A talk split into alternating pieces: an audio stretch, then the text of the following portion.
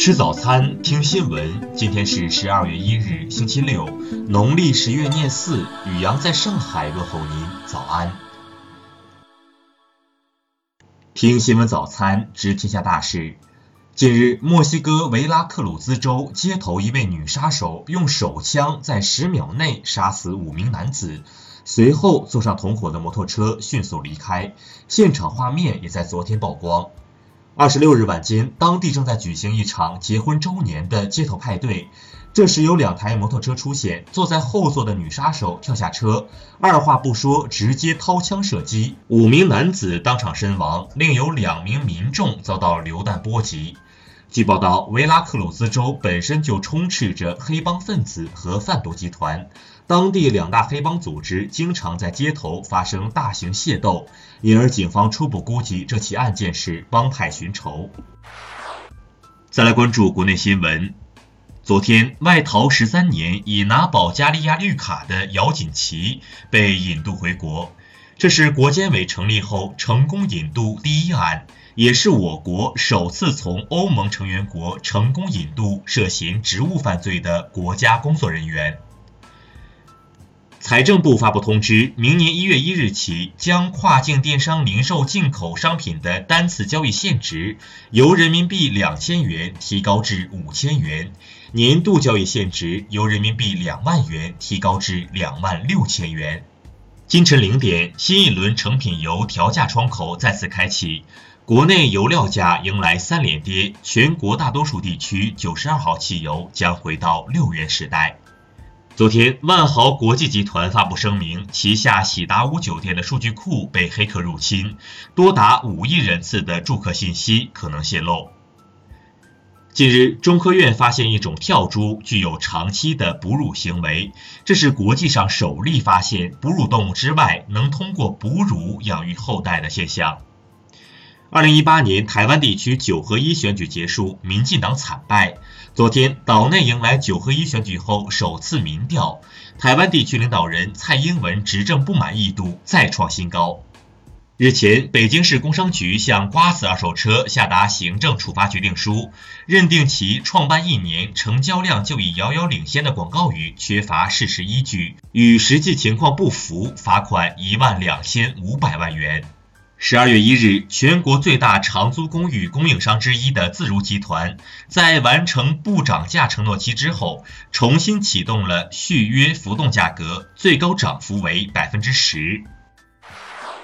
再来关注国际新闻，美国总统特朗普前往出席 G20 峰会之前，宣布取消与俄总统普京的会面。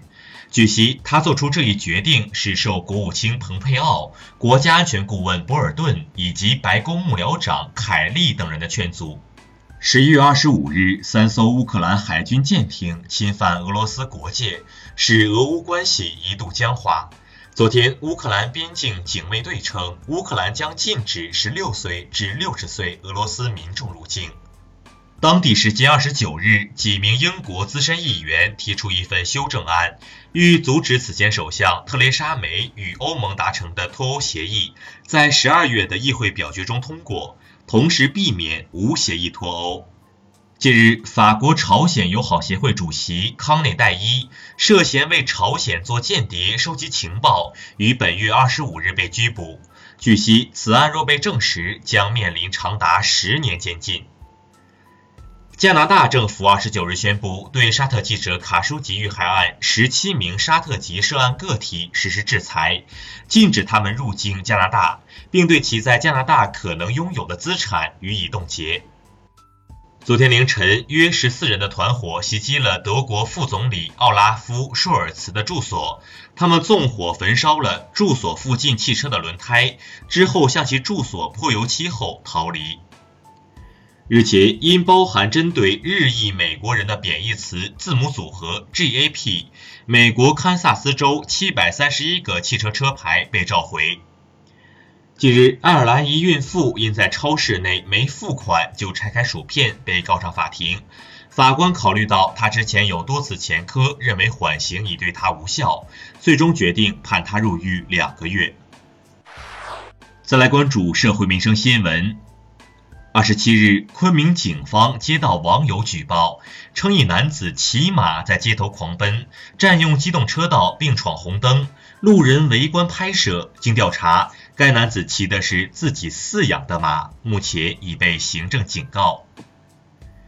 二十七日，湖南衡阳的公交司机周女士提醒老年人注意安全，而“老年人”的称谓刺激到了一位六十岁左右的男乘客。该男乘客竟上前抢夺方向盘，还殴打女司机。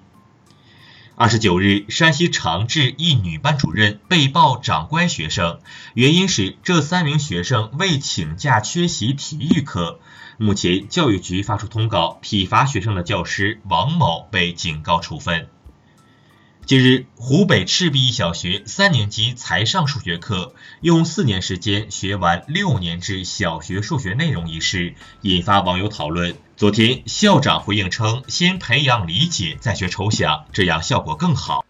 昨天，广西南宁一段某楼盘模特裸背被画户型图视频热传，针对此事，中国妇女报发声严厉斥责，称女性不能被沦为促销的工具和载体。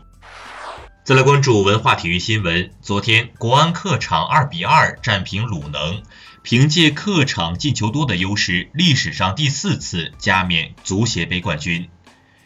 美国著名游泳杂志《游泳世界》揭晓了2018年度环太平洋地区最佳游泳运动员，孙杨与澳大利亚女选手凯贝尔分别当选。著名相声表演艺术家常贵田因病医治无效，于昨天零时三十八分在北京逝世，享年七十六岁。两个月前，其叔叔也是其搭档常宝华因病去世。